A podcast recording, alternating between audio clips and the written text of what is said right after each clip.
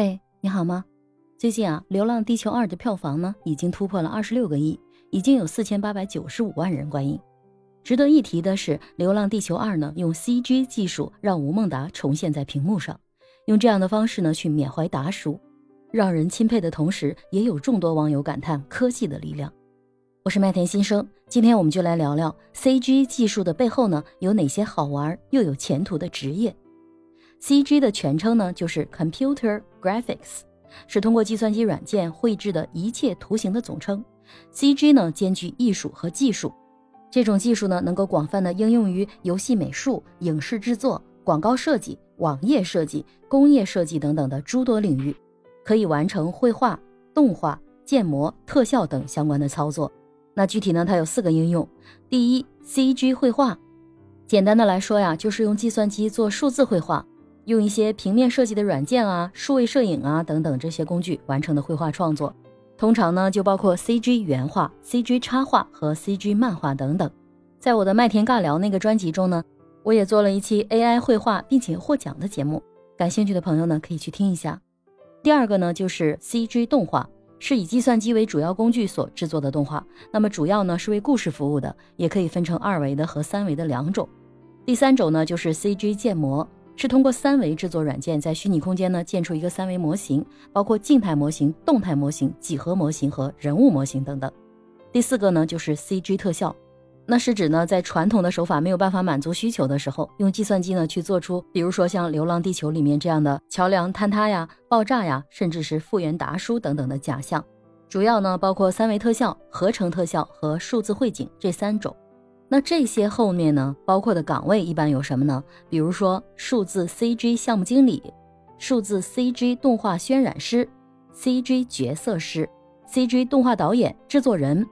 CG 设计师、CG 原画师等等等等，非常多。不仅仅是这些，在招聘网站上啊，一看就能搜到一大把的岗位。薪资待遇呢，从一个初级岗可能只有几千块钱，再到一个资深岗呢，可能去到几万块，差异呢是非常大的。根据不同的能力、入职的经验，还有所在的城市呢，有非常大的差异。感兴趣的朋友们呢，可以自己在相关的网站上了解一下。那这些岗位呢，需要的职业素质是差不多的。我把它分成硬实力和软实力两类的要求。硬实力，比如说熟悉行业类的主流三维和后期等等的设计软件啊。比如说 C4D、3D Max、AE、PR、PS 等这些 CG 软件。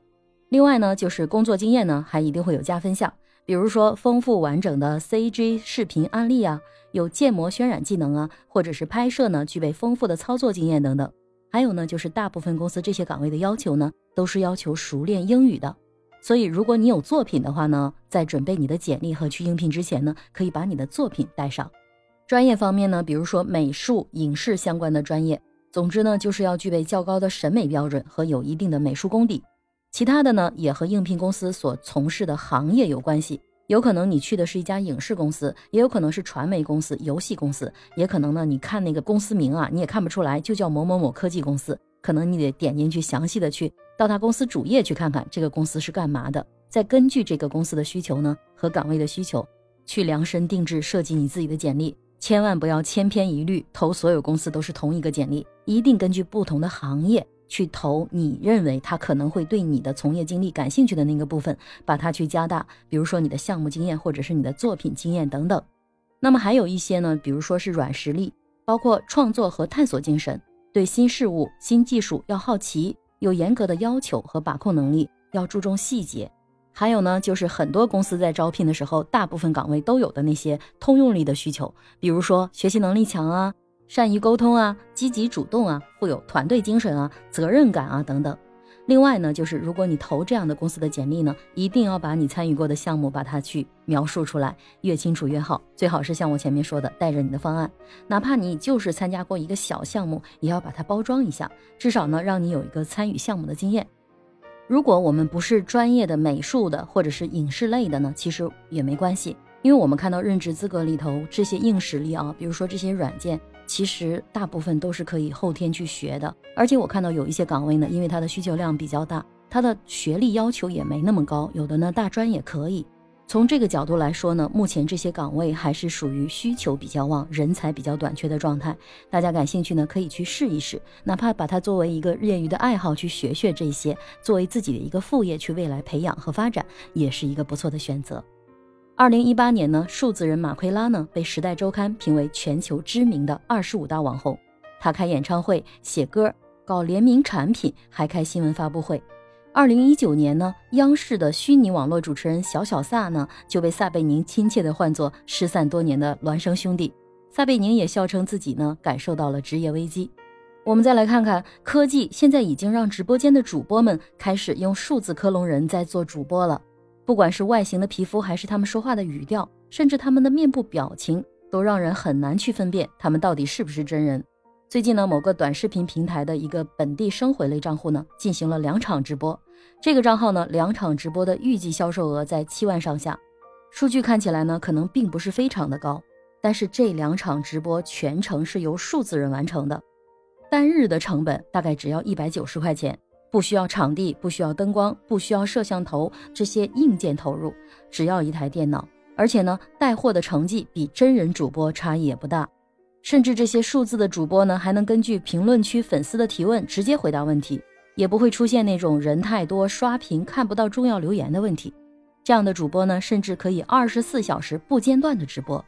那真人主播未来还有路可走吗？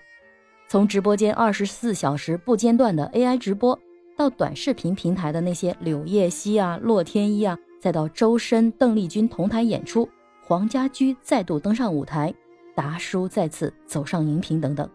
，AI 虚拟人离我们越来越近了。知名经纪人吴晓波在他的年终大秀的八项预见中呢，也有谈过，每个公司都需要一个数字人。五分钟商学院的创始人刘润也在他的年度演讲中提到了数字人的价值。在这些数字人、AI 虚拟人和 CG 技术的应用背后，相信不仅仅是我刚才说的那些岗位而已，一定还有大量的岗位等待你去挖掘。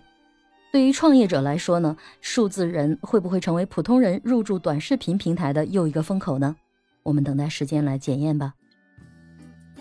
我是麦田新生，关注我，收听更多的成长话题吧。